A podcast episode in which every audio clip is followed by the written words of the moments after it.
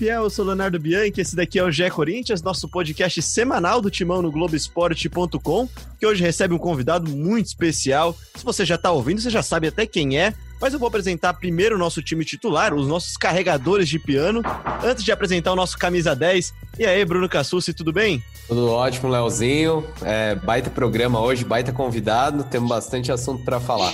É isso, tudo bem? Victor Pozella? Grande Leozinho e amigos, que honra estar aqui mais uma vez para falar bastante sobre Corinthians, o entorno e, claro, com esse convidado aí muito legal a gente bater um papo com ele. É isso, e também tô aqui com o Marcelo Braga, diretamente da sua residência. Pegou trânsito para chegar hoje, o Braga?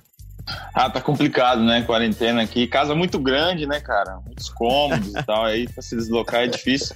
Você sabe que o meu apelido era o nome desse, desse jogador aí, na escola, porque eu entregava as coisas faltando 20 segundos para terminar.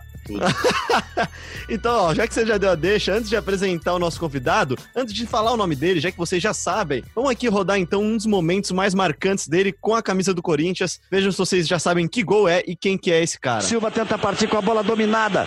Sai a marcação em cima dele do André Luiz, ele tenta a linha de fundo, faz o corte, vem Corinthians. Marcelinho saiu da bola, vem Ricardinho, bateu. Gol!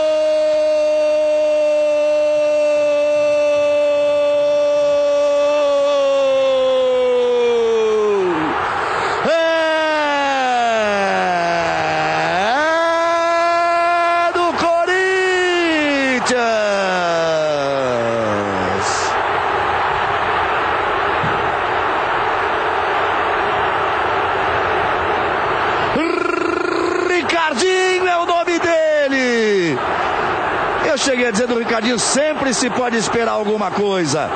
Tá com moral? Dei a dica, hein? Tá com moral ou não tá o Ricardinho? Vamos lá, só para passar o currículo. Campeão mundial em 2000, bicampeão brasileiro em 98 e 99, bicampeão paulista em 99 e 2000, campeão da Copa do Brasil, do Rio São Paulo em 2002. Tem pouco título, não tem o Ricardo Luiz Pose Rodrigues, o Ricardinho. Seja muito bem-vindo, Ricardinho. Muito obrigado por topar falar com a gente e pela sua primeira participação aqui no Gé Corinthians. Obrigado, Léo. Prazer é todo meu. Um abraço para você, para o Pozella, para o Marcelo, para o Bruno. Obrigado pelo convite e com muito prazer estou participando desse, desse podcast aí com vocês. Eu vou deixar já o Marcelo Braga, já que ele falou que ele tinha o apelido de Ricardinho na escola, fazer a primeira pergunta, então. Não, é mentira, não tinha, não tinha nem essa capacidade. Eu só queria fazer essa brincadeira com os com os 20 segundos finais. Era um jogo do Paulistão, né? Semifinal do Paulistão 2001, Corinthians e Santos. Acho que é o jogo, o gol mais marcante da, da, da passagem do, do Ricardinho. Eu, inclusive, vi os gols dele, tem um vídeo no, no YouTube, 61 de 60 go, 66 gols do Ricardinho. Assisti ontem todos esses gols. É, Ricardinho, é o gol mais especial da sua passagem pelo Corinthians? É um dos, é, vou ser sincero para você. É, outro, outro, os dois gols que me marcaram muito, além desse, pelas circunstâncias, né? Semifinal, pelo momento do jogo, talvez se esse gol tivesse saído a um minuto de jogo, não teria tido a, a repercussão e a importância que teve é, por ser aos 47 do segundo tempo.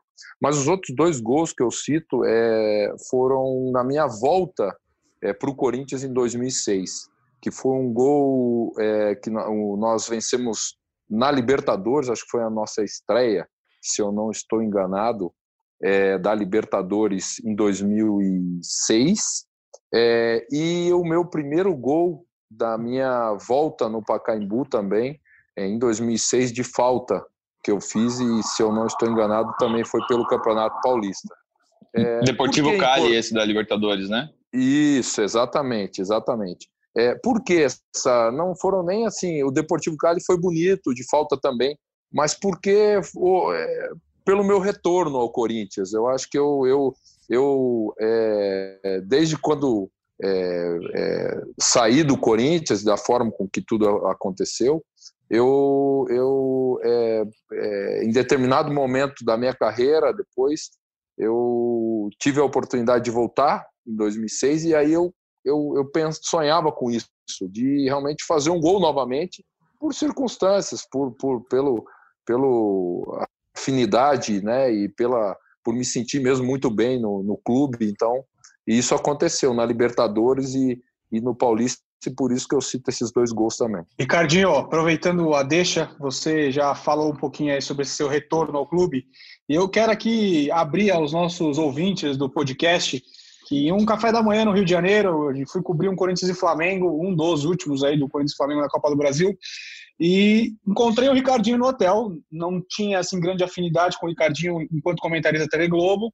É, e no café da manhã fui apresentado ali, a gente já tinha se encontrado algumas vezes, mas foi um momento de bater um papo com ele e de relembrar toda essa história que ele acaba de, de citar brevemente sobre o, a saída dele do Corinthians em 2002, né? É, naquele café da manhã, aproveitei para tirar várias das dúvidas que sempre tive em relação a essa história e, a partir disso trago aqui para os nossos ouvintes de podcast do GE Corinthians, Ricardinho. É, explique aos nossos ouvintes e a todos nós aqui, né? Como é que foi essa saída? Porque é, era muito estranho, né? Naquele período, é, imaginar que você é um dos grandes jogadores dessa geração que marcou a história do Corinthians, 98, 99, 2000, 2001, 2002. Todos esses anos o Corinthians conquistou títulos. Você, ao lado de grandes jogadores, ali comandaram o meio-campo e o time do Corinthians nessa, nessa época. E ter saído para o rival São Paulo foi algo que tumultuou né, naquela época. Eu queria que você relembrasse como é que foi e o que aconteceu para você sair do Corinthians. Tá vendo porque a gente não pode tomar café com jornalista? O pessoal tá, tá vendo? Ele por anotou tudo. Você, é, por mais que você vire comentarista, por mais que você trabalhe na mesma, tenha o prazer de trabalhar na, na, na, mesma empresa, né, no grupo Globo do cara, mas o cara tá sempre, jornalista tá sempre preparado, cara. É no, é no café com leite, é no pãozinho com manteiga, é no misto, no pão de queijo, o cara tá, tá, o cara tá ligado, é complicado. Mas brincadeiras à parte, é, aquele dia a gente bateu um papão mesmo, e, e esse é um assunto que até é, a gente conversou naquele dia se, se tinha algum problema é, de, de da gente falar sobre isso, enfim, é, fazer uma, uma, matéria sobre isso. Eu disse e digo novamente que hipótese nenhuma, até porque quando a gente faz tudo com clareza né, é, e tenta ser o mais correto possível, não tem motivo nenhum da gente ficar é, escondendo nenhum tipo de situação. Então, é, o que aconteceu foi que na minha, no meu retorno da Copa de 2002, depois da conquista do pentacampeonato, é, existiu uma valorização que já vinha sendo, é, é, já vinha acontecendo devido a essas conquistas aí desde 98, quando eu cheguei no Corinthians, né, na metade de 98, que, que o Léo colocou aí é, no, no, início nosso do podcast, é, porque eu tive a, a, a, sorte de ter grandes jogadores ao meu lado. Eu, nós é, montamos uma geração 98, 99 e a de 2002 também, pela conquista do, do, do Copa do Brasil e do Rio São Paulo, que foram duas, duas, conquistas numa semana só. É, em seguida, a convocação, devido a, a, a, esse problema que o Emerson teve, né, de lesão, e eu tive a oportunidade de ser convocado. E aí, com a conquista da Copa, no meu retorno, essa valorização era grande. É, existiam alguns clubes interessados na minha, na minha contratação pós-Copa do Mundo, entre eles o São Paulo, existiam Cruzeiro, através da, é, da, da, da direção, da, sua patrocinadora na época. É, eu tinha uma proposta do Vila Real da Espanha, eu tinha uma do Leeds United da Inglaterra, que a, naquele momento jogava a, a, a liga né, inglesa, né? e eu tinha uma proposta da, da, da Udinese da Itália. É, o que, que aconteceu, além do, da, do São Paulo? Aconteceu que, primeiro, financeiramente, o Corinthians tinha problemas, sérios problemas naquele momento, né? E precisava é, rentabilizar, ele precisava é, fazer um dinheiro, ele precisava negociar jogadores. Isso não é novidade no futebol, né? Vocês que acompanham futebol sabem disso. O tempo todo isso acontece com o clube brasileiro e naquele momento aconteceu também com o Corinthians. É, devido a essas propostas, eu tive é, uma conversa com a direção é, e é, a minha valorização era boa. É, o Corinthians, como eu disse, tinha esses problemas, tinha um, um, débito com a federação na época também paulista. E aí é, chegou-se a, a falar, vamos escutar as propostas. Para resumir, eu tive propostas, digo, para o jogador, para o Ricardinho, para mim, é, boas, todas elas boas, mas a melhor proposta financeiramente para o clube foi a do São Paulo. Né? É, o Cruzeiro fez proposta para mim, outros times ofereceram também. O São Paulo já tinha me feito a proposta, é, mas financeiramente para o clube, pra, e eu tinha é, mais um tempo só de contrato com o Corinthians. Não eram seis meses, mas era em torno de mais um ano de, de proposta de, de contrato com o Corinthians. Ou seja, é, essa multa, teoricamente, ela poderia ser amenizada. Né? Mas eu disse para o presidente, na época, o senhor Alberto, e para a direção do Corinthians, eu falei, olha, se eu tiver que sair para uma proposta é, e um negócio bom para vocês e bom para mim, que seja pelo valor da multa ou que seja pelo valor que vocês coloquem. Eu não vou. Porque o que existia? Existia uma possibilidade de eu jogar mais seis meses no Corinthians e aí, depois de seis meses, acertar com qualquer time, né? Faltando seis, mais seis meses para acabar o meu contrato e sair é, um término de contrato sem o Corinthians receber nada. Mas e o fato de ser um rival, disso. Ricardinho, desculpe interromper, o fato de ser um rival não gerou nenhuma objeção da diretoria ali? Ninguém no momento falou, opa, não, a gente libera, mas para São Paulo não. Então, porque é, aí é a questão financeira, Bruno. O que pesou foi a questão financeira. O valor que o São Paulo oferecia para o Corinthians, via Federação Paulista, era aí era um, foi uma composição que eles fizeram, até porque na época o Fará era o presidente da federação e ele não queria que, que os, os principais jogadores, ou que ele considerava dos, dos times de São Paulo, saíssem né, de São Paulo naquele momento e via nessa transferência uma possibilidade dessa manutenção, porque eu ia passar para um outro grande clube, né, que era o São Paulo, continuaria no futebol paulista, entendeu? É, o Corinthians tinha um débito com, com a federação, o São Paulo tinha um crédito com a federação a receber, isso tudo foi colocado naquele momento. Não sei quais foram os termos da, da negociação entre os clubes, porque isso eu não participei, não era uma questão minha e sim deles. Mas a verdade que eu falei para o Pozella naquele momento, e vou repetir aqui, é eu fiz questão de que fosse pago o valor que o, que o Corinthians estipulasse. É, independentemente do tempo de contrato que eu tinha ainda com o Corinthians, é, vai dizer, poxa, Ricardo, mas por que isso? Por um simples motivo, cara. Porque o Corinthians sempre foi muito correto comigo desde quando eu cheguei, porque o Corinthians em 98, quando me contratou do Bordeaux, é, pagou em algumas vezes o meu, o meu passe, acreditou, né? Lógico, o o técnico, mas acreditou no meu potencial, me deu a oportunidade de eu chegar à seleção brasileira, de eu conquistar títulos importantes. E sim, é, foi o time que me deu a projeção de eu poder ocupar espaço na minha profissão, uma visibilidade enorme, compatível com, a, com o tamanho do clube. Então, é, eu não poderia, mesmo indo para o São Paulo, é, eu não poderia é, sair simplesmente com uma negociação ou esperar uma, um, uma negociação para para me, me, vamos dizer assim, prevalecer na negociação, entendeu? E deixar o Corinthians é, é, sem é, ressarcimento, vamos colocar assim, né? É, do, do tempo todo que lá eu estive, entendeu? Então essa foi a realidade, foi a questão financeira. Eu falei isso para o Alberto, conversei a minha última conversa com ele antes de eu, de eu vir para Curitiba, da negociação ser concretizada lá pelos termos jurídicos dos clubes, enfim, é, de que é, nós poderíamos, em determinado momento, ter conversado de uma, até de uma renovação de contrato do Corinthians, porque eu poderia ter uma continuidade, mas o que pesou foi o aspecto financeiro.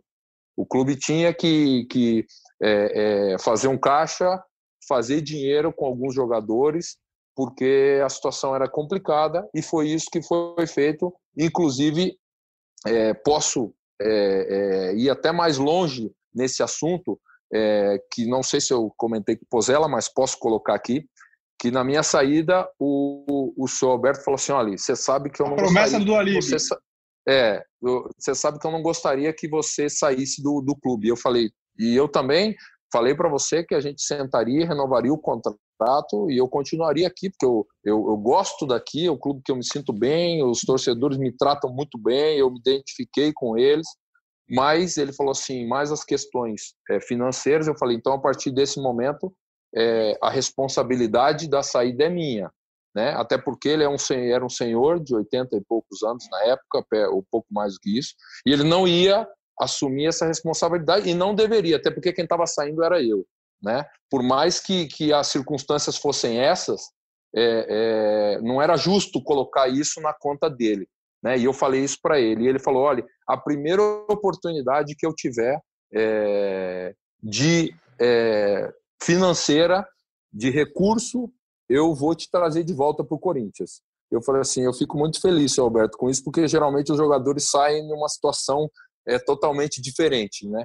E para terminar essa história, foi isso que aconteceu. Isso é um testemunho meu, porque quando é, eu eu estava no Santos e que assim que a parceria é, é, da MSI, MSI, na época, exatamente, na MSI na época foi firmada com o Corinthians, é, um dos jogadores que, que eles procuraram, e eu fui procurado por eles, pela MSI, pelo KI, enfim, é, para que eu pudesse retornar ao Corinthians, porque o, o seu Alberto tinha colocado isso nas reuniões dele, como ele tinha me, não me prometido, mas ele tinha comentado comigo. Então isso foi aconteceu. Eu só não voltei porque aí sim eu tinha um compromisso com o Santos, de contrato com o Santos, eu tinha um compromisso com o Marcelo Teixeira, que foi um, um, cara, um presidente sensacional no Santos, um cara que me tratou muito bem, que eu tive o prazer de até hoje ter uma amizade com ele, muito boa.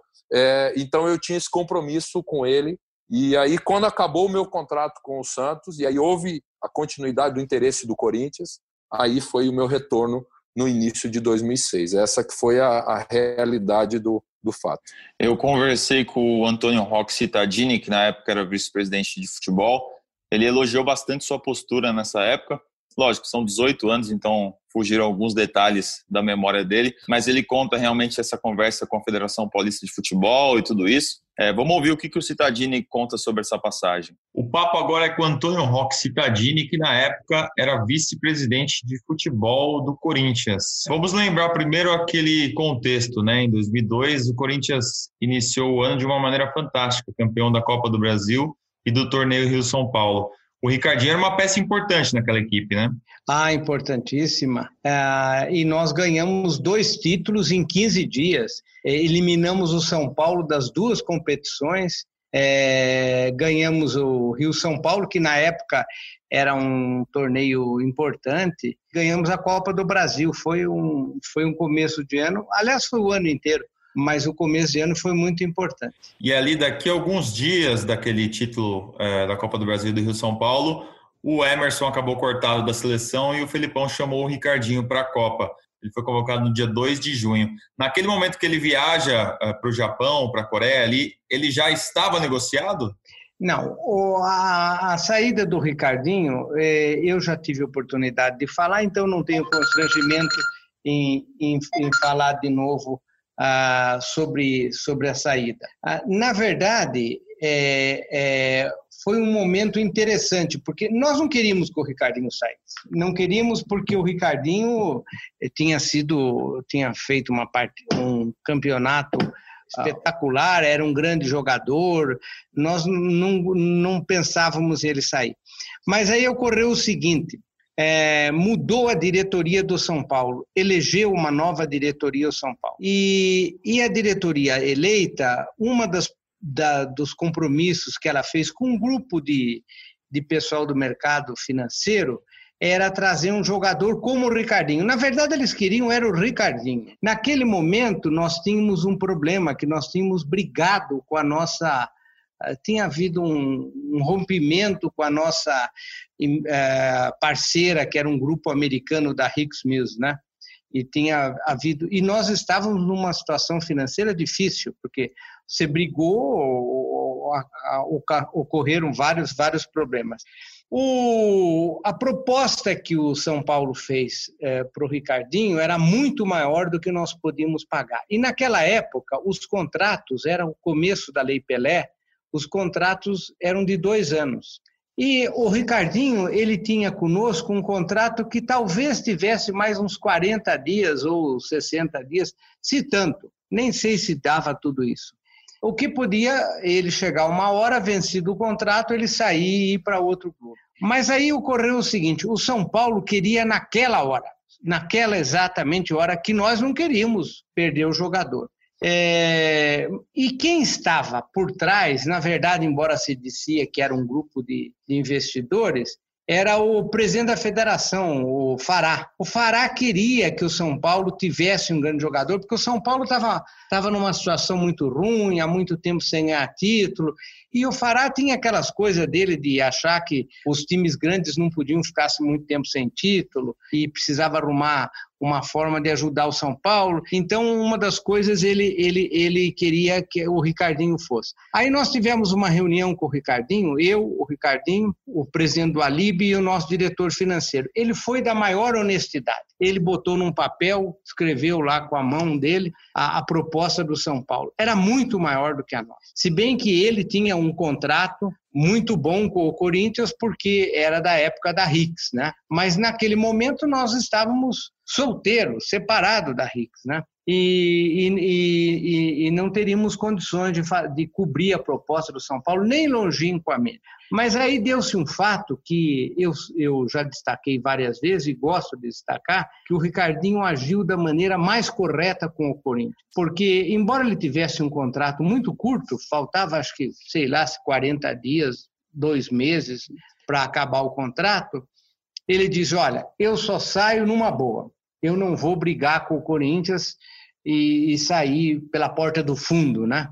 E aí, mas aí o que, que ocorreu? O desespero de, do São Paulo de ter o jogador naquele momento para com o, o, o jogador Ricardinho. O, no, no, dia seguinte de manhã, uh, o presidente do Alib me liga que o Fará queria conversar comigo e, e com o do Alib, porque ele achava que a resistência quem fazia era eu. Na verdade, eu não queria, mas ninguém queria, nem o técnico. O técnico era o Parreira. O Parreira gostava muito do, do Ricardinho, né? E ele não queria. Ah, então nós fomos nos encontrar com o Fará. Ele chegou lá e disse: Olha, vocês precisam liberar o Ricardinho. E aí eu, quanto vocês querem para liberar o Ricardinho? Eu ofereço um milhão, que na época era um milhão de dólares, porque era, a moeda era mais ou menos igual, era muito próxima, né? E aí nós dissemos, de jeito nenhum, eu fui endurecendo, o, o do Alib também foi endurecendo, e nós tínhamos até um adiantamento feito do Campeonato Paulista, do Campeonato Rio-São Paulo, né? Com a federação, e o, o, o Fará disse, não, eu desconto aquele adiantamento, esse adiantamento você vai, vai descontar e nós queremos mais, bom, não, ao final, nós fomos subindo, subindo, subindo. Nós vendemos o Ricardinho para o São Paulo por 8 milhões de dólares.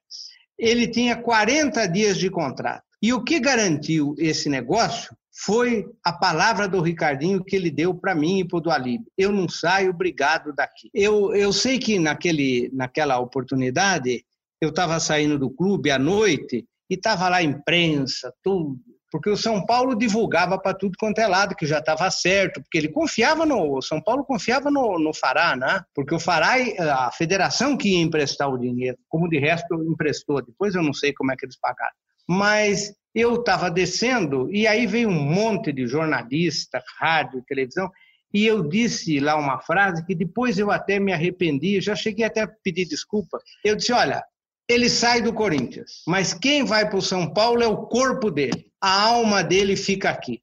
E, e, e o que era um, um sentimento realmente meu, meu não, era dos corintianos, porque é, eu soube que depois até ficaram magoado com o que eu falei, eu cheguei até a pedir desculpa sobre essa frase, porque aquilo ali foi falado naquele calor da briga, né? Se bem que ela era verdadeira. O, o Ricardinho ele, é, ele, a identidade dele é com o Corinthians, era com o Corinthians, o melhor momento da vida dele foi no Corinthians, e ele, e, e, ele jogou muito no Corinthians, essa é a grande verdade, né? Ele jogou muito no Corinthians, tá, tá com moral ou não tá com o Antônio Roque Citadini e Ricardinho?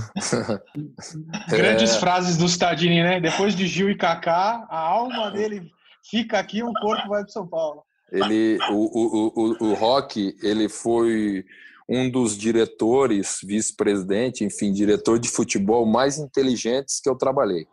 Mais inteligentes em todos os aspectos. principalmente em relação é, à, à percepção dos momentos.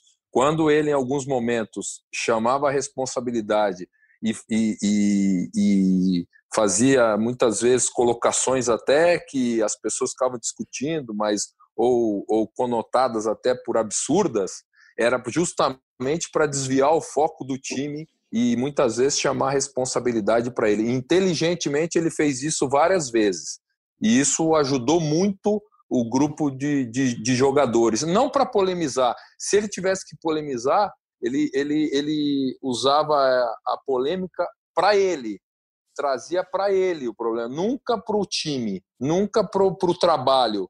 É, do, na época do Parreira, né? Então ele foi dos diretores mais inteligentes é, e de convívio que eu tive com ele, com sim, enfim, com o Alberto, com, com todos lá que, que passaram é, é no, no, no, departamento de futebol né, nesses anos todos do Corinthians.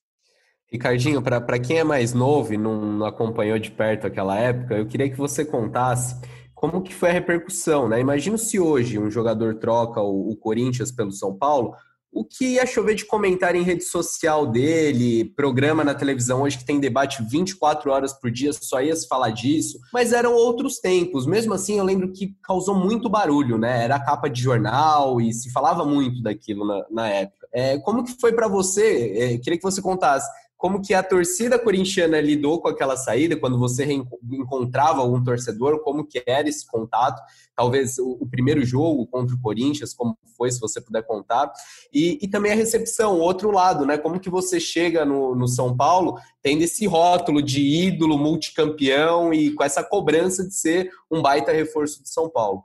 Não foi fácil, Bruno, não foi fácil, eu, eu sou um testemunho e em vários aspectos, né? É, aspecto, por mais emocionalmente que você esteja equilibrado, é, há uma mudança muito grande, né? Uma responsabilidade grande, é, é, porque quando você sai de um lugar onde você, as pessoas não te querem, tudo bem, você muda a chave e segue. Quando você sai de um lugar onde as pessoas te querem bem, onde, por exemplo, eu estava na, aqui na minha casa, onde eu estou, né, em Curitiba, vim para cá é, justamente para esperar a negociação é, ser concretizada, porque o Corinthians me liberou é, é naquele momento. Eu venho para minha casa e aí o Corinthians vem jogar em Curitiba, mesmo antes de concretizada a negociação, é, para jogar contra o Coritiba naquele mesmo campeonato. É, e os jogadores, a comissão técnica vem na minha casa jantar, é, é muito complicado. É, um, é, uma situação porque geralmente não é assim, né? É, é existe quando tá uma existe uma negociação, é, as pessoas se afastam, né? Não, mas é porque o tratamento é, era era assim o, o, o, a, o sentimento das pessoas era muito grande, entendeu? Então não foi uma situação simples de saída e também lá, daí sim, de chegada, porque quando eu chego no São Paulo, é, tem aquela, aquela situação da contratação, de ter vindo de conquista de Copa, de ter vindo do adversário, de ter conquistado muitos títulos, inclusive contra o São Paulo. É, então, tem essa responsabilidade que é enorme. E isso foi um dos pontos, essa identificação com o Corinthians e essa responsabilidade enorme foi um dos pontos que, em determinado momento, é, é, houve é, uma cobrança muito grande, não do, uma, uma, pressão, uma cobrança muito grande em relação ao meu desempenho no São Paulo. Porque quando você não vence, você, pô, num clube como o São Paulo, você fala, poxa, é, os caras te cobram. Porque no, no, no, no rival você vencia, aqui você não venceu, entendeu? E aí, não que a responsabilidade não era minha, mas era de um time todo, como no Corinthians. Eu não ganhei as, o que eu ganhei no Corinthians sozinho. Eu, como eu disse no início, eu ganhei porque eu joguei em time bom. E quando você joga em time bom, você fica bom também. Não tem jeito, você fica bom também. Se você joga um time que não é bom, você acaba ficando ruim também. Isso aí é uma realidade é, dos trabalhos e das equipes, entendeu?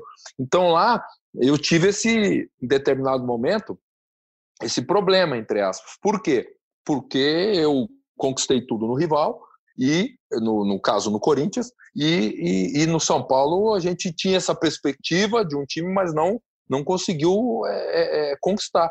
Então, não foi fácil. O primeiro jogo contra o Corinthians é, foi complicado, porque existia, é, lógico, uma pressão muito grande, a cobertura da, da, da, da imprensa toda. O primeiro jogo meu contra o, contra o, o, o Corinthians defendendo o São Paulo, mas eu sempre fui um cara muito tranquilo, porque é, errei e acertei em algumas decisões, mas elas sempre foram pautadas naquilo que eu, que eu, que eu imaginava que fosse é, o melhor, entendeu? Ou com correção, pelo menos, né? Com, então eu estava absolutamente tranquilo, mas confesso para você que não foi, não foi uma situação simples, não.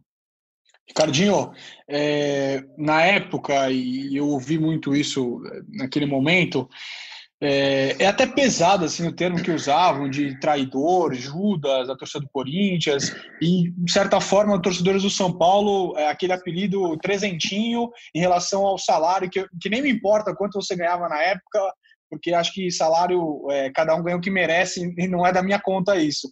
É, mas te incomodou essa, essas alcunhas, esses apelidos que você recebeu, essa é um xingamento, de certa forma, também da torcida do Corinthians e do São Paulo. Como é que você lidou com tudo isso? E se até hoje você ouve ou se já está tudo muito bem explicado e você se sente muito livre de tudo isso? Não, eu, eu é, primeiro que não me incomodou com relação à torcida do Corinthians, até porque era o sentimento do torcedor, né, cara? É, é, como eu te disse, é, esse tipo de colocação e de, naquele momento, né, de, assim, é, de revolta vamos colocar assim, é, era porque eles gostavam de mim, entendeu? Se eles não gostassem, com certeza os caras não estariam falando isso. Eles iam dizer, bom, graças a Deus esse cara foi embora. Ainda bem que negociaram ele, entendeu? Então, não, o, a revolta é, é, é, do gosto que você tem pelo, pelo profissional, pela pessoa. Eu entendia isso, né? Eu entendia isso. Isso foi tão é, é, é claro para mim, se, se concretizou né, a maneira com que eu, na época, pensava, porque quando eu retorno em 2006, é, esse, esse sentimento retorna. Quer dizer, é, é, difícil né, você explicar, poxa, no, no melhor momento da, da carreira, eu digo assim, no, na maior conquista, depois de uma Copa do Mundo, é, e depois de duas conquistas no primeiro semestre em 2002, na época eu era o capitão do time, é, vou negociado para o maior rival. A revolta do torcedor, quatro anos depois, praticamente, um pouco antes disso, é, eu retorno para o Corinthians e com uma identificação e com é, é, é, assim com carinho que parece que não houve essa ruptura de três anos. Você entendeu? Não houve isso. Então, é, aquilo que eu imaginava em relação ao torcedor era a realidade, era uma revolta. Quando houve o retorno, realmente é, é, aquele sentimento escondido, ele aflorou novamente, entendeu? Então não, não, não, não, sinto isso, nunca senti. Isso nesse momento não existe mais. Com relação ao torcedor é, é, é do São Paulo também, eu fui muito assim abraçado lá no início. É, sou até hoje em relação a, a, a, aos jogos que eu faço de todos os times, entendeu? Talvez pela minha postura, eu sempre respeitei é, todos os clubes, sempre procurei dar o meu melhor. Muitas vezes o melhor foi é, sinônimo de conquista, em outro momento melhor foi sinônimo de um, de um bom desempenho, mas isso faz parte da nossa profissão. Mas nunca faltou, acho que profissionalismo é, é da minha parte, então eu, eu, eu, eu, entendi todos os momentos, entendeu? Do, do torcedor e, e entendo até hoje, mas sou muito, muito assim, é, é, querido pelos, pelos torcedores quando, quando assim é, participo hoje das transmissões e do tra trabalho que eu realizo como comentarista. Só um bastidor antes da próxima pergunta. Quando o Carreira chega né, para montar aquele time de 2002, já existia uma certa necessidade financeira do Corinthians de fazer caixa. E a ideia era vender um dos melhores jogadores do time para fazer mais dinheiro, que era o Ricardinho na ocasião. E aí o Ricardinho então seria vendido, e aí numa reunião da diretoria com o Parreira, o Parreira fala: não, não, peraí, gente. Vocês podem mandar quase todo mundo embora, mas meu time começa por esse camisa 10, meia esquerda aqui, que é o Ricardinho. Tá, tá errado isso, Ricardo? Não, tá certo, isso é verdade. É, então... e, e, curiosamente, é verdade, e curiosamente, é, ele, a gente faz uma reunião, né, e eu, e eu falo para ele, falo, olha, há essa necessidade, É, a gente terminou um ano de 2001 muito ruim, o nosso time, porque aquele time de 98, 99, Mundial de 2000, é, foi praticamente desmontado, né? Nós tínhamos essa, essa, esse problema. Chegaram novos jogadores, mas um time de futebol você não monta em um mês, às vezes você dá sorte de em dois, três meses ele encaixar, mas não é simples, é, é, é exceção. O normal, assim, a, a regra é você ter que ter um período de trabalho para você poder montar o time e, que esse time jogue do jeito que você quer. E o Parreira estava chegando e eu falei, olha, devido a esse momento, vão eles devem me negociar e tal. Eu falei, não, já falei para eles é, e você vai continuar aqui, a não ser que você não queira. Eu falei, não, eu, eu, nós vamos montar um time novo, nós vamos ter um, vamos trabalhar, vamos ter uma característica nova e vamos reconstruir e levar o Corinthians a conquistas de novo. E realmente foi isso que aconteceu. Nós fizemos um time bom, um time jovem, é, de velocidade, e aí é, é, chegaram alguns jogadores e nós conseguimos naquele primeiro semestre o êxito de duas conquistas. Na verdade, aquele time, mesmo depois da, da minha saída, chegou à final do, do, do brasileiro, acabou perdendo para o Santos, mas aquele primeiro semestre, e é onde eu posso, eu posso é, falar, porque é onde eu, até onde eu estava, é, foi muito positivo. Né? Era um time que com uma competitividade boa, um time técnico, um time que, que, que tinha um bom desempenho e teve boas conquistas. Esse time foi finalista do Brasileiro. É... o São Paulo fez uma boa campanha, né? Mas acabou caindo para o Santos na, no mata-mata. E no ano seguinte, Corinthians e São Paulo decidiram o Campeonato Paulista e o Corinthians foi campeão. É, Falava-se que você, no São Paulo, não tinha um bom ambiente com o elenco. Em algum momento você pensou, putz, devia ter ficado lá onde era a minha casa, onde eu estava acostumado. Não, de, depois, que eu, depois que houve a decisão da transferência, aí não é que você não volta atrás ou que você não pensa, mas o meu foco era a performance no São Paulo. Qualquer outro tipo de situação já não fazia mais parte do meu cotidiano, entendeu? É, aquele carinho, aquele, aquelas lembranças, aquelas conquistas ficaram, né? Mas a partir do momento que houve a transferência, é não. Mas em, relação ao, ao, ao elenco, todo, é, muito foi se falado nisso, né? E não houve nenhum tipo de estudo. Aquele time de 2002 do São Paulo é, foi o primeiro na primeira fase disparado em pontos. Né? Nós caímos fora do Santos no mata-mata por circunstâncias. O Santos, em dois jogos, foi melhor né, do que o São Paulo. Tivemos problemas de alguns jogadores fora, lesionados. O Santos aproveitou, chegou à final do campeonato com mérito, com um time jovem, nascendo aí Robinho, Diego, para futebol. Renato, que já não era tão jovem, mas já tinha um espaço grande. Quer dizer, então, é, é, houve, vamos dizer assim, as circunstâncias do São Paulo não conquistar. E aí sim começam as, as, as especulações e as, aquilo que a gente fala no futebol, que vocês conhecem bem como jornalistas, são as conversinhas, né? Porque é, às vezes começa no dirigente, porque o dirigente quer justificar um resultado, aí ele chega para o jornalista em off, sempre é em off, e dá um pitaquinho, e aí o jornalista, lógico, é jornalista, ele está lá, se o cara fala para ele, ele, em algum momento ele vai, ele vai comentar ou ele vai é, é, é, noticiar. Isso não, não, não é, é, um, absolutamente normal. Só que não é a verdade, né? E aí, enfim, uma bola de neve é, é pela não conquista, porque aquele time era para conquistar, entendeu? Porque era muito bom. Mas quando você não conquista e um dos jogadores contratados tinha conquistado muito no rival, ah, é, já, já temos pelo menos o é, teoricamente um alvo aí, né? E eu sabia disso, que a responsabilidade era grande por isso, por isso que a negociação e a transferência foi, foi, foi tão demorada e em alguns momentos tumultuada. Mas é o, é o preço, né? É o, é o ônus do, do, do, do momento, enfim, da profissão, da, da, da, da carreira do, do atleta. Eu sabia disso e procurei é, administrar da melhor forma possível até quando deu. Quando não deu mais, aí a gente, a gente seguiu outro caminho.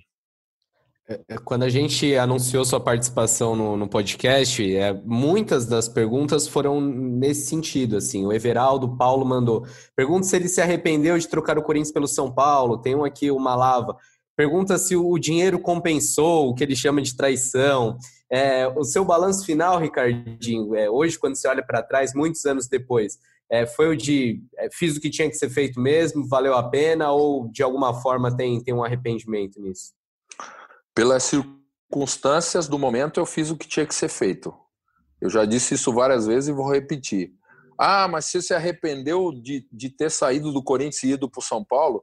O ideal era não ter saído do Corinthians, mas as circunstâncias fizeram com que eu, eu fizesse a transferência, eu tivesse a transferência. Então não tem arrependimento. Até porque eu fui para um clube é, grande, um clube estruturado, um clube também que os, as pessoas me acolheram de uma forma muito legal. Então, assim, eu não posso cometer essa, essa vamos dizer assim, essa, essa assim, é, nesse momento e falar o contrário. Poderia não ter saído do Corinthians, mas as circunstâncias fizeram com que a negociação acontecesse com o São Paulo. Poderia ter sido com o Cruzeiro, poderia ter sido com o Leeds United, mas foi com o São Paulo. Mas é, arrependimento não, porque é, eu fiz e tomei a decisão, foi tomada do, da decisão que tinha que ser tomada naquele momento. Vai, Não, vai, eu queria vai. saber do Ricardinho qual é o melhor Corinthians que ele jogou, é, entre tantos times que foram tão vitoriosos, né, de 98 a 2002, foram vários títulos, né? E qual foi o melhor, a melhor formação, a melhor 11 aí que você lembra de cabeça? Pô, até agora as perguntas estavam light, velho, estavam tranquilas. Agora o cara vem com a bucha. Agora é uma bucha. O grupo de WhatsApp dos times aí vão, vão brigar com você, hein? Depende Porque... da resposta agora. É, não, mas não por isso, não. Mas é que assim, eu acho que é uma composição, cara. Porque é, se eu, é, eu, vou, eu não posso cometer a injustiça de falar que foi o time do Mundial de 2000, entendeu? E aí a gente vai ver o time de 98 do brasileiro, era tão bom quanto aquele, só que eram tinha algumas peças um pouco diferentes. O de 99 tinha, era quase o mesmo time, né? É, é, de 2000, acho que o Adilson entrou, acabou entrando no, no final da, da, do mundial naquele time, né? E tal. Então, assim, eu, não. Eu, essa geração, eu coloco essa geração. O time de 2002 era muito bom, né? Mas o, a geração de 98, é, 99, 2000, e aí essa, eu digo a geração, esse time, com alguns saindo, outros chegando, acho que é, foi, foi o melhor time, sem dúvida nenhuma, que eu, que, eu, que eu joguei, porque a gente conseguiu resultado, mas a gente conseguiu performance muito grande e, e acho, no meu, na minha concepção, nós conseguimos, é, em determinado momento, mudar um pouco a concepção do corintiano, entendeu? Porque é, o Corinthians sempre foi e é ainda, e é a característica, um time aguerrido, um time de, que bota o coração no bico da chuteira, que tem raça, que a torcida é, é, não, não, não quer, até então não queria resultado. Se não viesse o resultado, mas o cara tinha que se entregar no campo, tinha que se doar, tinha que pô, vestir a camisa realmente. Então, aquela geração ela mostrou que não, que é possível você se entregar, é, é, mas jogar um futebol, sabe, de toque de bola, de, de, de, de é, é, vamos dizer assim, é, em cima do adversário, sabe? É, é, tanto é que no início, quando aquele time começava a tocar muito a bola, a trabalhar muito a bola, a torcida ficava, sabe, tipo, é, é assim, porra, chuta para frente essa bola, tira a bola daí, sabe? Porra, dá um chutão, dá não sei o quê. É, era uma adaptação, entendeu? Hoje, hoje o corintiano, até pelas depois, né, da nossa geração e da geração anterior também, do título brasileiro de 90, que foi um baita time também, é, é, e conquistas anteriores, mas aquela aquela de 98 a 2000, acho que essa qualidade técnica, a característica daquele time fez com que hoje o corintiano fale, olha, veste a camisa, é, honra se entrega, se dedica, mas joga bola, cara. Joga bola. Porque se você só viver é, para dar carrinho na linha de fundo para levantar o torcedor num carrinho de bola perdida, para nós não serve mais. Entendeu? Hoje você pode, você tem que dar esse carrinho aí, mas você tem que meter bem uma bola, você tem que fazer uma tabela, você tem que dar um drible.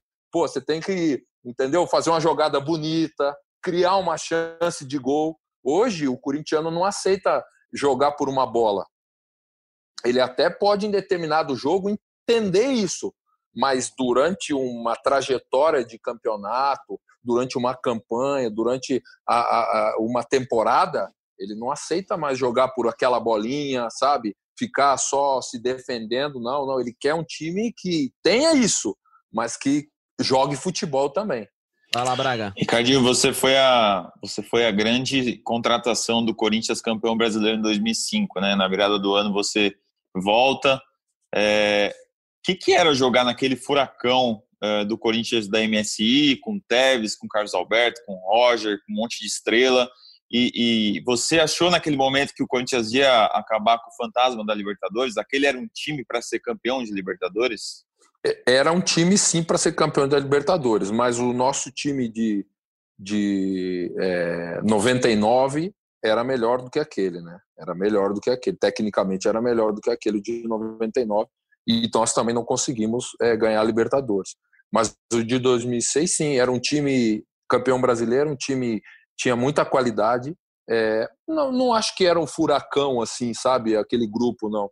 É, quando você uh, trabalha e quando você tem a, a oportunidade de, de, jogar com bons jogadores, como eu disse, né, é muito mais fácil. É muito mais fácil você jogar com, com, num time bom do que num time que não, não, não performa, que um time que não joga bem. Né? E aquele time jogava bem, tinha bons jogadores, tinha opções. Então, assim, é, infelizmente, a gente acabou saindo naquele fatídico jogo do River, né? E eu acho que é, o segundo jogo já foi mais consequência, sabe? É, porque, na verdade, o primeiro jogo é que nós deveríamos ter tido uma. Acabou lá no, uma Buenos Aires, né? É, isso, isso. É, lá em Buenos Aires, contra o River, o primeiro jogo, nós deveríamos ter tido uma postura e um rendimento, uma performance melhor. Acho que o resultado do primeiro jogo é, implicaria numa situação diferente do segundo, por mais que a gente tenha saído na frente naquele segundo jogo. Ricardo, trazendo então um pouquinho mais para cá, já mais para hoje, trazendo para o Ricardinho, até comentarista, você falou que o seu time deu, de certa forma, uma, uma, mudada no jeito que o corintiano vê e que o corintiano gosta de ver futebol. Nos últimos anos, o Corinthians teve um time um pouco mais pragmático com o comando do Carilli, só que agora tem um técnico que chegou e prometeu, né? Chegou com essa promessa de mudar drasticamente esse estilo de jogo, de mudar, de colocar a bola no chão, de tentar trabalhar, de jogar melhor, jogar mais bonito e, claro, conseguir resultado.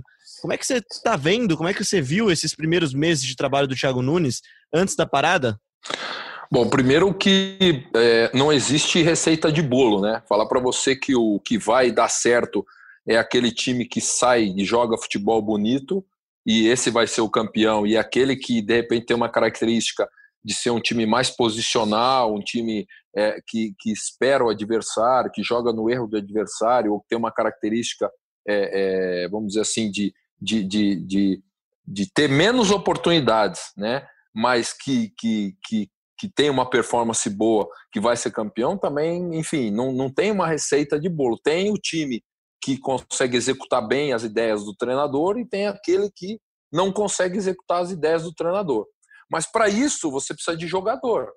Você precisa ter os jogadores com a característica que o treinador precisa e que esse jogador seja orientado e tenha o desempenho necessário. Então, com o Carilli, por que, que o Corinthians conseguiu, mesmo é, sendo um time, é, é, vamos dizer assim, com uma característica posicional, uma característica, de repente, de alguns momentos esperar o adversário, porque ele tinha uns jogadores que encaixavam nas ideias do Carilli. E jogadores de qualidade, porque o Corinthians teve aí o Rodriguinho, teve o Jadson no momento é, é, ótimo, teve o Ralf, teve, enfim, tinha jogadores e por isso o Corinthians conseguiu é, é, títulos e merecidos esses títulos, porque realmente é, é, teve performance para conquistar. Né? Chegou um determinado momento que a performance caiu. E aí vem a chegada do Thiago.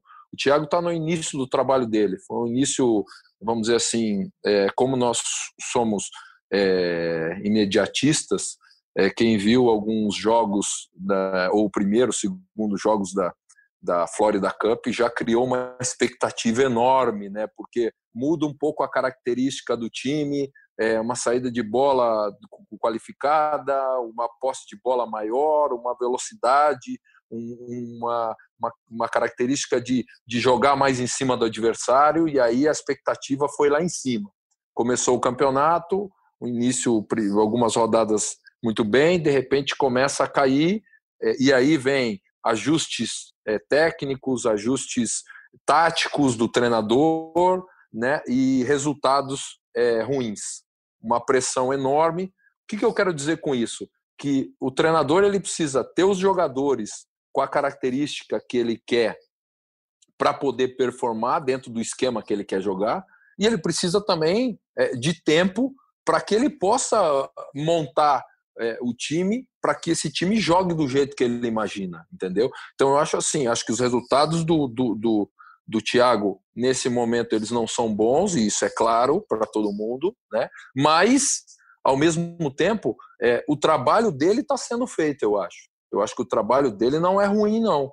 A ideia dele, entendeu? A montagem dele, Agora, em alguns momentos, e eu acho que, sinceramente, nessa parte é, é do meio para frente, principalmente, ele precisa ter é, algumas peças diferentes do que ele tem hoje para que ele possa fazer esse time ter uma performance melhor daquilo que ele imagina. Né? Essa é a minha é a minha é, é, opinião nesse momento do trabalho dele. Vamos esperar a retomada né, do, dos campeonatos, o início do campeonato brasileiro, para a gente ver é, o, que, o que vai acontecer. É, você falou de precisar de peças do meio para frente, né, Ricardinho? Na verdade, o que a gente está vendo nesse pré-derby é, são desfalques, são baixas em vez de novas chegadas. O Corinthians perdeu o Cantígio é, porque ele foi é, testou positivo para a Covid-19.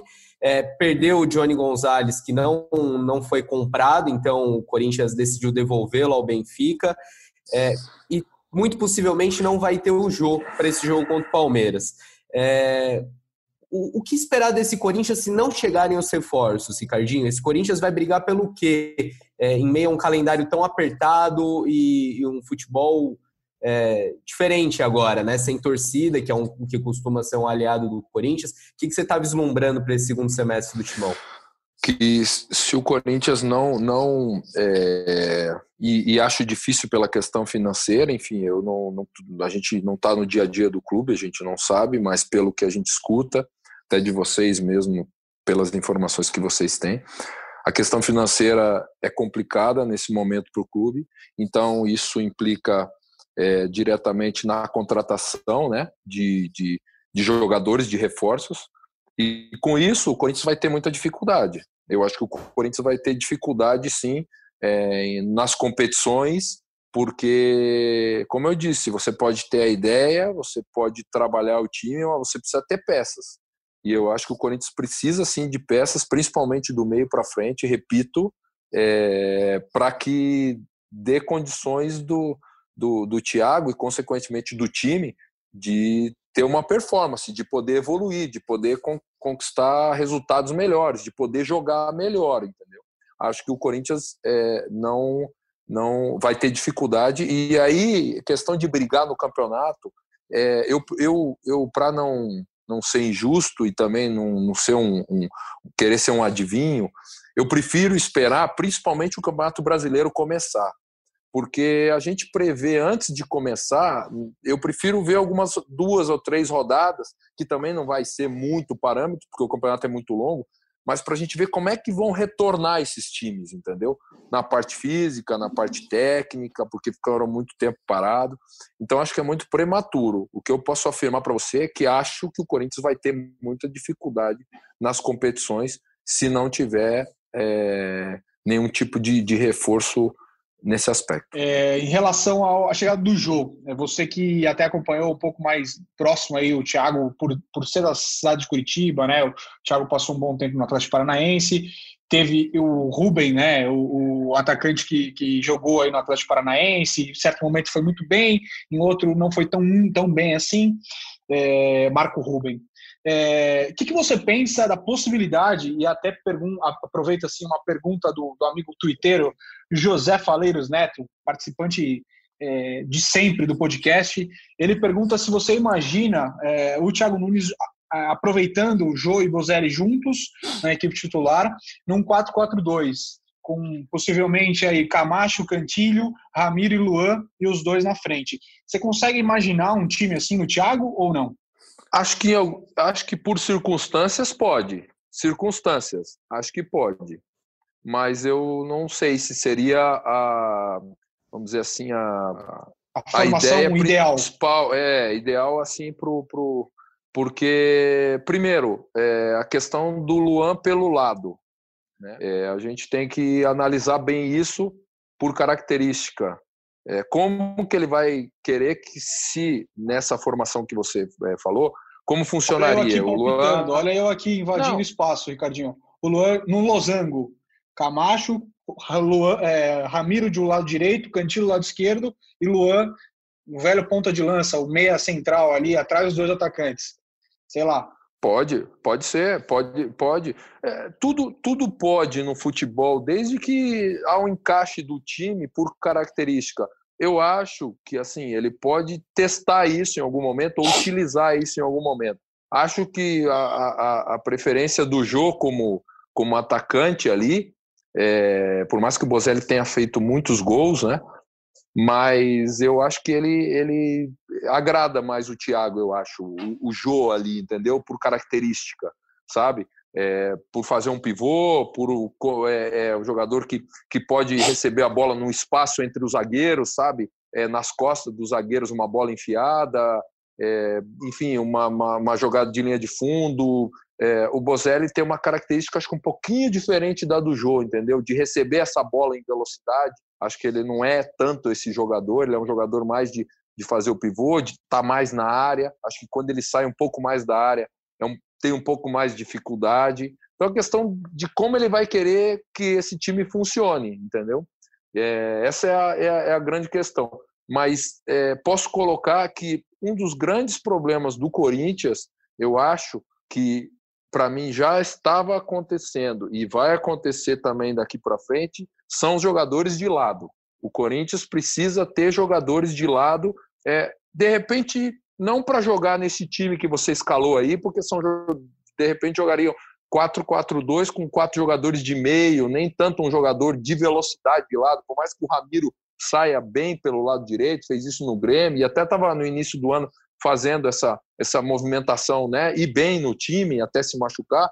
Mas eu acho que o desafogo de você ter jogadores com essa característica, entendeu? De você ter uma, duas opções, de entrar, de abrir bem o jogo, porque vai ter determinado momento que pega um adversário fechado, você tem que abrir o jogo. E aí, ah, o Fagner vai ser, mas o Fagner não, ele é lateral, ele, ele por mais que ele passe toda hora e ele dá essa opção mesmo, ele precisa ter um, como a gente fala, ele precisa ter um amigo ali, ele precisa ter alguém que uma hora faça isso para ele, senão vai matar o cara, entendeu? É, do lado esquerdo a mesma coisa. Então acho que quando eu falo de atacantes, jogadores de lado, jogadores que possam por exemplo, numa jogada individual, desequilibrar a defesa adversária. Tem momentos que acontece isso, né? Uh, adversário fechado, adversário é bem montado, bem postado. Como é que nós vamos entrar aí? Uma jogada individual. Elimina o marcador, desequilibra a marcação adversária. Acho que o, o Corinthians precisa é, ter e pensar nesse jogador aí. Eu falei no começo da conversa que eu assisti o, o vídeo dos seus gols, né? recomendo aí pro, pro torcedor mais jovem que de repente não lembra ou não te viu jogar. Muito gol de chapa, né, Ricardinho? Na cara do goleiro ali não tinha muita dificuldade, né? Eu tinha um problema no dedão do pé para chutar de bico, por isso que eu só chutava de chapa. não, mentira. Mentira, que a precisão, para quem gosta de jogar pelada ou para quem é, gosta de bater uma bolinha, a precisão da chapa do pé ela é muito grande. Se você consegue desenvolver isso, é lógico que você tem que ter a força.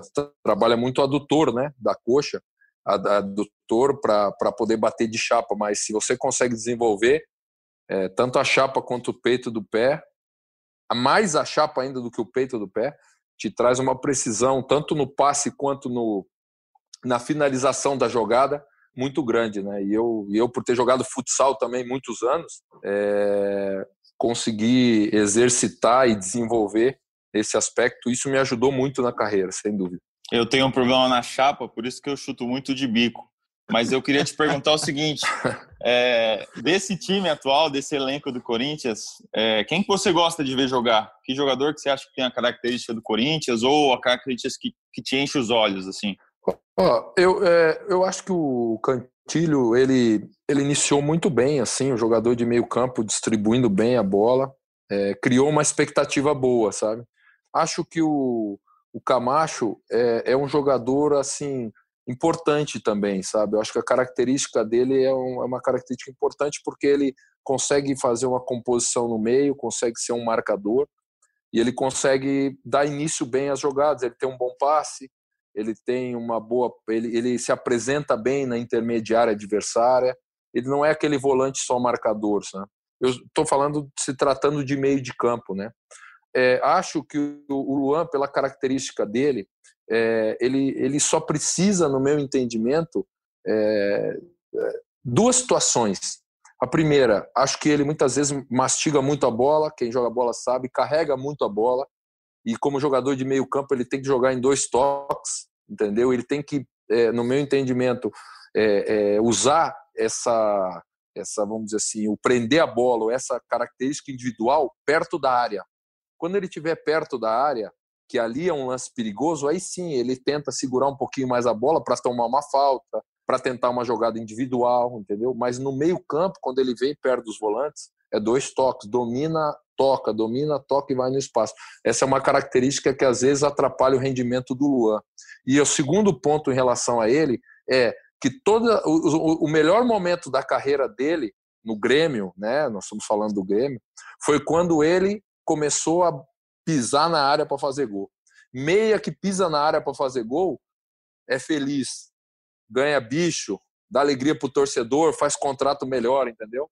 É, é, é, é, ocupa espaço na profissão. Então esse é o outro ponto que eu, que eu acho que o, que o Luan poderia evoluir, é jogar mais perto do atacante, pisar na área, tá na área, entendeu? Tá para concluir, algo que não estou comparando, né, só fazendo uma colocação, algo que o Rodriguinho fez muito bem no Corinthians. Por isso que ele conseguiu uma performance boa. E o Luan tem bola para isso, né, Ricardinho? O, o, Luan é um bom jogador, cara. Ele já demonstrou, ele não ganhou o melhor jogador da Libertadores à toa. Só que eu acho que ele caiu de rendimento é, em determinado momento no Grêmio, conseguiu no início do Corinthians criar uma expectativa, mas que ainda não se concretizou. Acho que por isso, entendeu? A primeira coisa é ele mesmo acreditar, sabe? Eu acho que ele tem potencial para isso, porque quando você tem um jogador que é, não tem potencial, você fala, poxa, é o momento da vida do cara, entendeu? Mas eu acho que o Lua tem potencial, só que ele precisa é, entender isso, assumir essa responsabilidade e entender a posição que ele joga para melhorar um pouquinho alguns aspectos, entendeu? Desse de entrar na área, de soltar mais a bola no meio, fazer o time andar um pouquinho mais que aí ele vai receber a bola sempre em condições de criar uma boa jogada. Ó, o Ricardinho já deu a deixa, viu, Luan? Se você tá ouvindo o podcast de Corinthians, é só anotar essa dica aí que é boa. Eu vou fazer agora um clássico agora aqui, duas em uma então. Uma pro Cassucci e uma pro Ricardinho. Cassucci, o Corinthians se vai se desfazer do Johnny Gonçalves, não vai mais ser jogador do Corinthians, já não é mais jogador do Corinthians. Fala um pouquinho pra gente sobre isso, Cassucci, sobre que, como é que se deu essa, essa mudança de postura, né? No começo do ano a diretoria contava e confiava e dizia publicamente que o Johnny Gonzalez não era emprestado, ele já era jogador do Corinthians, que era só formalidade esse empréstimo. Isso mudou. E aí, depois da emendando, vou passar para o Ricardinho essa segunda parte da pergunta. Ricardinho, o Johnny não era esse jogador para o Corinthians? Acho que o Corinthians perde muito em não ter essa opção? Começa com o Cassucci primeiro. Bem, vamos lá. O, o, Corinthians, quando anunciou o Johnny no começo do ano, já anunciou na contratação em definitivo, né? Explicando que tinha essa questão contratual primeiro do empréstimo, mas já anunciando ele com contrato até 2023. É, aí, durante a pandemia, é, começou, o assunto começou, esse burburinho de que o Johnny podia sair, quando o empresário dele deu uma entrevista abrindo essa possibilidade. É, e aí, naquele momento, a gente procurou a diretoria do Corinthians, foi até uma entrevista que o Marcelo Braga fez com o Duírio Monteiro Alves, e o Duírio descartou completamente, falou, não, não tem chance, é uma compra obrigatória e a gente vai efetuar a compra. Passaram-se algumas semanas e aí o discurso do Corinthians mudou. O Corinthians fala que a compra seria obrigatória se o Johnny tivesse feito cinco jogos e o Johnny fez quatro jogos. Aliás, é, é, vale até a gente aproveitar a oportunidade para trazer alguns números do Johnny pelo Corinthians. É, foram quatro jogos, todos eles como titular, zero gols, zero assistências, apenas uma finalização ao gol. É, o Johnny defendeu o Corinthians por 273 minutos. Uma passagem curtíssima, é, apagada e não sei, aí eu queria saber, Ricardinho, meteórica e, e deixa um, um, vazio no elenco, Ricardinho, não vai deixar muito, muita saudade? Foi bom para o Corinthians ter economizado esses quase 20 milhões aí que teria que pagar pela compra do jogador. Bom, é, primeiro que, é, como eu disse, é, essa é uma característica de jogador é, que o Corinthians vai precisar. Corinthians vai precisar. É, acho que essa questão do, do Johnny aí, ela passa pelo número de jogos, sim, e aí essa, esse momento, essa pandemia acabou interrompendo, né? Ele acabou não completando esses cinco jogos. Em relação à performance dele, realmente ele ainda não conseguiu performar no Corinthians, não conseguiu, é, jogou, é verdade, bem pouco, 270 e poucos minutos, pelo que o, que o Léo colocou aí, muito pouco, né? Mas mesmo nesse tempo ele não conseguiu uma performance é, boa com a camisa do Corinthians. Acho que realmente o Corinthians não deve ficar com ele. É mais também um motivo para é, o Corinthians estar tá atento em relação à característica, para dar opção para o treinador, porque o, o Johnny é um jogador de lado, ele joga até um pouco enfiado, jogou lá no Fluminense algumas vezes, mas ele é um jogador forte, jogador de lado. Mas realmente não conseguiu. Agora, se ele vai deixar saudade ou não, Bruno, aí eu vou eu vou usar a, a colocação do meu amigo Pozella é o seguinte: vamos ver as redes sociais, cara. Se os caras. se os caras Jogou pra galera. Como, é, vamos ver as redes sociais assim. Se os caras começarem a falar, poxa, é, largou a gente e tal, é porque o pessoal ficou com saudade dele. Agora, se o pessoal falar que não, lógico que é uma brincadeira, mas é assim, né, cara? Porque realmente ele jogou pouco tempo e não conseguiu performar até agora no, no Corinthians. Assim, Colombiano é... bom era o Fred Rincon, né, Ricardinho? Não, daí ele não era bom, ele era marvado, né? bom, bom eram os outros. Lá no interior a gente fala assim, bom eram os outros. Ele era marvado. Para encerrar de minha parte também, Ricardinho, duas em uma. Um é um pedido e uma é uma pergunta. Um pedido. Você é um ótimo contador de histórias, para quem não sabe é, e está conhecendo melhor aqui no nosso podcast. Um cara muito engraçado. E, e engraçado que quando a gente olhava assim para você, sempre via uma seriedade muito grande. Acho que é mérito seu, até pelo, pelo profissional que foi, por entrevistas sempre muito sérias, né? Assim, respondendo de verdade, encarando a sério o seu trabalho, como deveria ser com todo mundo. É, então eu te peço para contar uma história de bastidor de qualquer time desse que você jogou no Corinthians, porque o torcedor aqui majoritariamente é do Corinthians ouvindo o nosso podcast, e a segunda é, você lidou com alguns jogadores da base na sua carreira, né? No Corinthians, só de bate-pronto, assim, eu lembrei do Fernando Baiano e do Gil. E, e, muitas vezes foram soluções baratas, entre aspas, né? depois de investimento de vários anos dos jogadores do clube, mas que renderam em campo. É, você acha que numa crise financeira como o Corinthians vive, o Corinthians subiu cinco atletas agora para o time profissional, pode ser uma saída? Então, é falar aproveitamento da base e uma história de bastidor aí, dos times que você tanto teve amigos aí. É, a, a, base, pois ela tem que ser uma saída, não, nosso, não só nesse momento, né, mas em todos os momentos.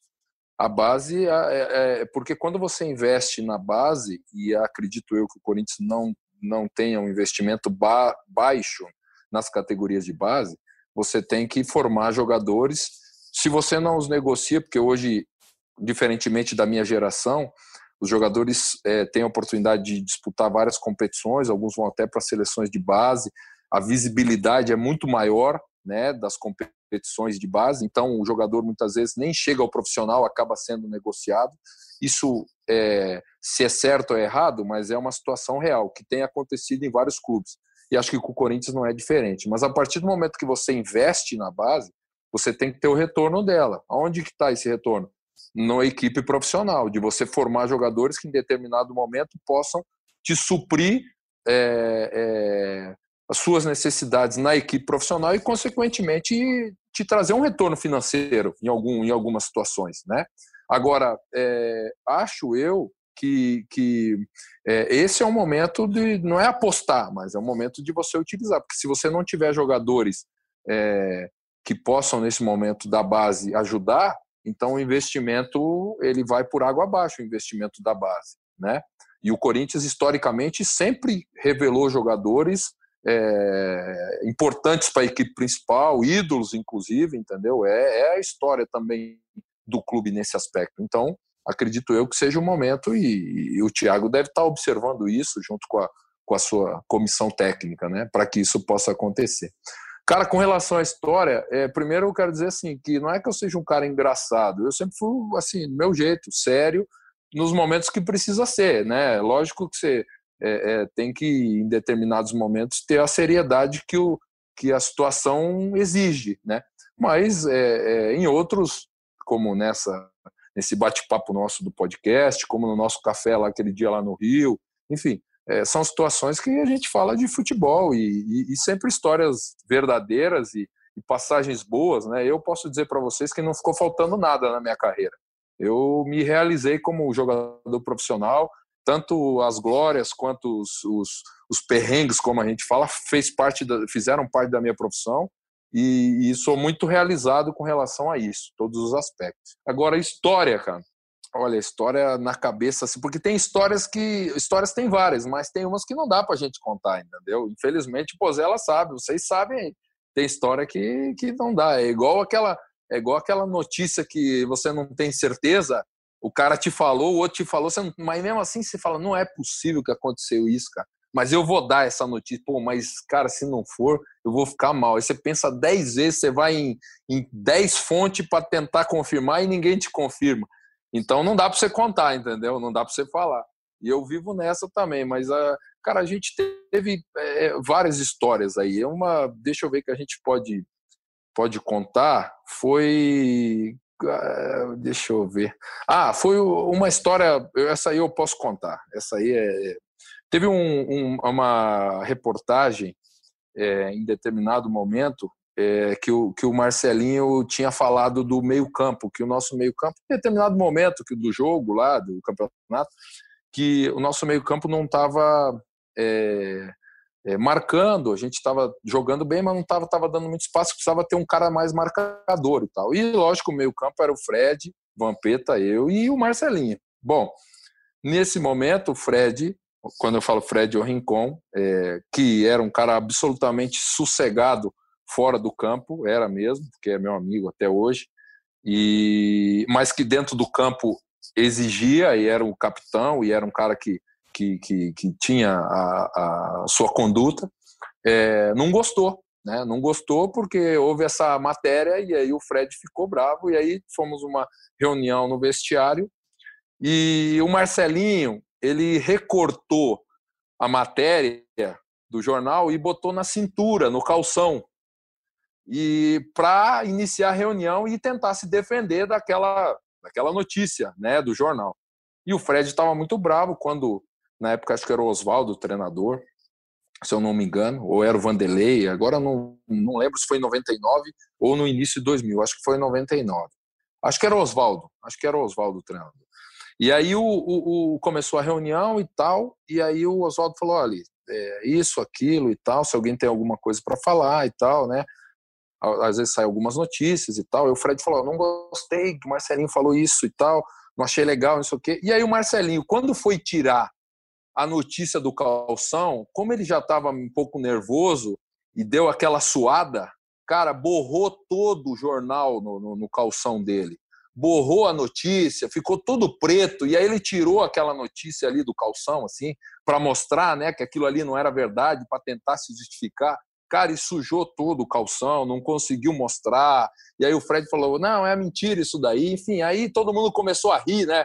Porque imagina, né? Ele vai se defender. Hoje tem o celular, hoje o cara, sei lá, tem assessoria de imprensa, mas, cara, 99 era o jornal, né? Era aquele. o papel, né?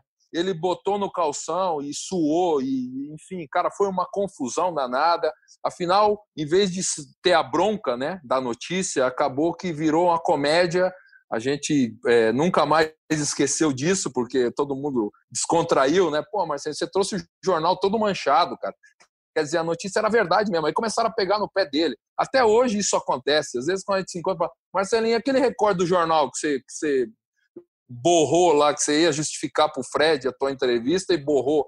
Quer dizer, aí ficou, enfim, mas é uma das histórias engraçadas, dentre várias que a gente teve é, lá no Corinthians, que eu que o Pozella pediu aí, eu tô contando. Mais uma, hein, Pozella, pra você anotar. O bom é que aí. o Fred era tranquilo, né? Ele não era bravo, não, né?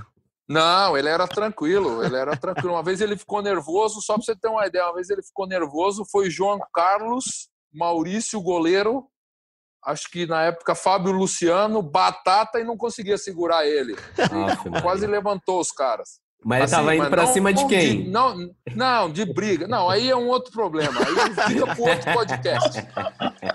Essa, essa, daí, essa daí fica pro outro podcast. A pô. parte 2, já tá convidado, hein? Tudo hoje. Parte 2, parte 2.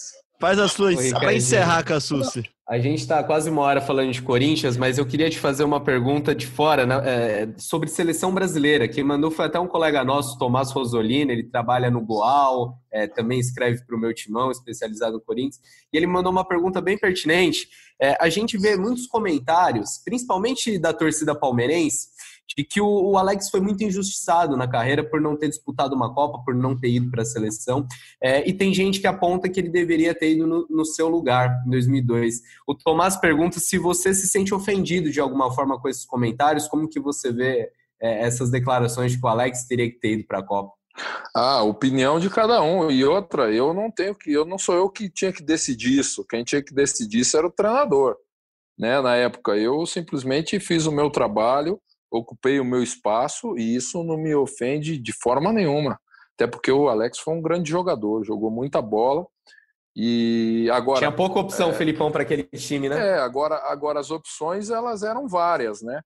Cada um tem a sua opinião. Agora, é, além de, de, de ter sido é, o escolhido, é, de, demos sorte também de ter conquistado, né? Talvez por isso essas colocações, porque talvez se, se não tivesse conquistado, talvez as pessoas falariam diferente ou perguntariam diferente. Mas de minha parte, não, até porque é, eu, eu não, não, não tomei a decisão, né? O meu trabalho só foi performar para tentar tá entre aqueles convocáveis. Né? Olha, que o Ricardinho era craque com a bola nos pés e com os comentários, já sabia. Agora, a participação de podcast, essa é novidade para mim. E já fica o convite mesmo para voltar para a parte 2. Ricardinho, muito obrigado pela participação. Espero que você tenha gostado. Eu tenho certeza que quem ouviu até aqui gostou muito. Eu gostei muito. Acho que todo mundo aqui também gostou muito. Obrigado, viu, cara? Que é isso, Léo. Prazer, cara. Prazer e um abraço para você, pro Pozella, pro Marcelo, pro Bruno é, parabéns pro podcast aí de vocês e tô sempre à disposição. Aliás, estou na casa. É só me chamar que não precisa nem de liberação. Muito obrigado, um Ricardinho. Abração. Um abração para vocês, tá? Um abraço. Obrigado. Cassucci, valeu pelo papo aí. Espero que você tenha gostado também. Foi ótimo, foi excelente. Muito bom falar com o Ricardinho, ouvir essas histórias. E seguimos. Próximo podcast já é falando de jogo, falando de derby, que o futebol tá voltando. Tá voltando, tem muita coisa quente. Também Marcelo Braga tá sempre trazendo todas as informações. Semana que vem volto batente duro, hein, Braga? Volto batente, vamos ver futebol de verdade, ao vivo. Tô com saudade de jogar bola, fazer meus gols de bico aí, hein? Victor Pozella, também um ótimo peladeiro também. Faz tempo que não tem aquela pelada de sexta-feira, né, Pozella? Nossa senhora, que saudade. Mas é, o motivo é mais do que justo, né? E sei lá se era momento para voltar ao futebol mesmo, mas sei lá, não é da minha conta, a minha opinião pouco importa nesse momento. Segunda-feira que vem a gente já fala de derby e muito bom bate-papo com o Ricardinho. Transformamos um, um, belo café da manhã numa bela edição de podcast. Fico muito honrado aí e, e eu acho muito bom dividir histórias e, e, verdades, né? Que nem sempre são ditas na, na ocasião, pelo calor do momento, enfim. Espero que tenhamos contribuído aí para o nosso torcedor, ouvinte do podcast. Valeu, Léo. Obrigado, amigos. Com certeza, e obrigado também a você que ouviu a gente até aqui no globesport.com.br podcast, também na Apple, no Google, no PocketCast, no Spotify e no Deezer. Lembrando que você pode sempre assinar, seguir o nosso podcast no seu agregador favorito aí, e aí sempre que tiver novidade, episódio novo, você recebe a notificação e fica sabendo. Eu sou o Leonardo Bianchi, esse daqui foi mais um GE Corinthians e a gente volta na semana que vem.